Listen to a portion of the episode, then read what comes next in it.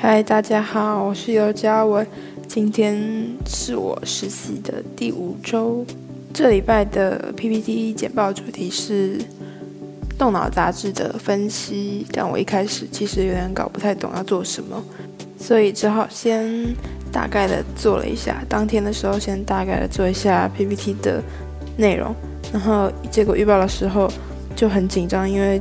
觉得好像自己跟别人做错了，所以就开始想说完了是要重做一次，但其实也还好啦，就是因为我做的 PPT，它的是比较偏向说动脑杂志整个简介介绍，然后其他人大部分做的是某一期的杂志，然后去里面的内容去针对里面的内容去比较分析这样。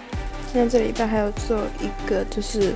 把先前的意识 Podcast 做一个修改的动作，因为我之前的 Podcast 是用 Google 小姐的声音，所以可能会不太符合 Podcast 的标准，就是因为 Podcast 它主要倾向是人人的讲话，而不是机器，这样比较没有温度的感觉。但也很庆幸的就是顺利的完成了。那这次 PPT 被讲被就是被提醒说要有一个。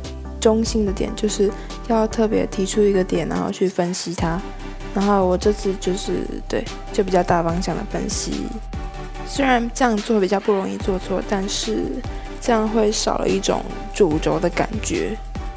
那其实每个礼拜要做的事情都差不多，但是每个礼拜又要生出一个 podcast，实在是有点难想他的心得。救命！我自己是觉得说口条方面进步蛮多的，但就是咬字不太清晰，因为我觉得我舌头蛮大的，所以就是要在训练吧。这样，那这礼拜也很顺利的过完了，所以希望下礼拜可以继续的努力的把工作都完成。耶，那就这样子，拜拜。